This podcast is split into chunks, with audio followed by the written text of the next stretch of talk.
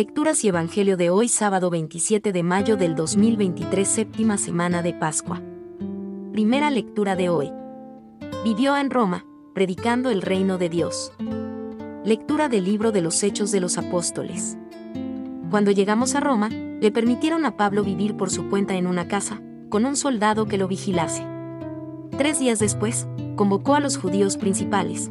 Cuando se reunieron, les dijo, Hermanos, Estoy aquí preso sin haber hecho nada contra el pueblo ni las tradiciones de nuestros padres. En Jerusalén me entregaron a los romanos.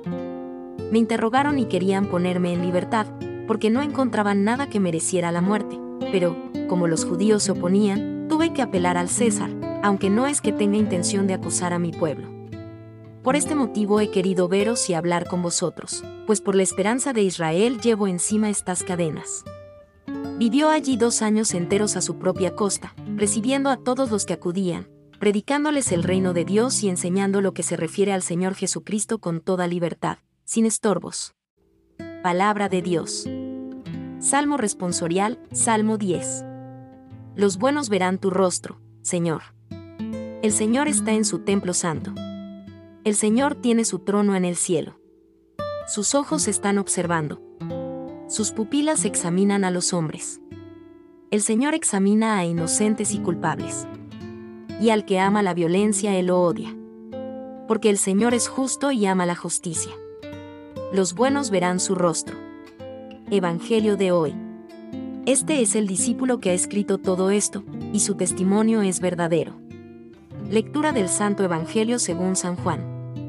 En aquel tiempo, Pedro, volviéndose, vio que lo seguía el discípulo a quien Jesús tanto amaba, el mismo que en la cena se había apoyado en su pecho y le había preguntado, Señor, ¿quién es el que te va a entregar?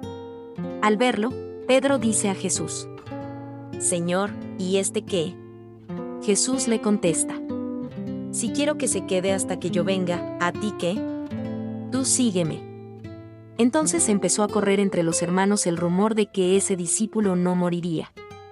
Pero no le dijo Jesús que no moriría, sino, si quiero que se quede hasta que yo venga, ¿a ti qué? Este es el discípulo que da testimonio de todo esto y lo ha escrito, y nosotros sabemos que su testimonio es verdadero. Muchas otras cosas hizo Jesús. Si se escribieran una por una, pienso que los libros no cabrían ni en todo el mundo. Palabra del Señor.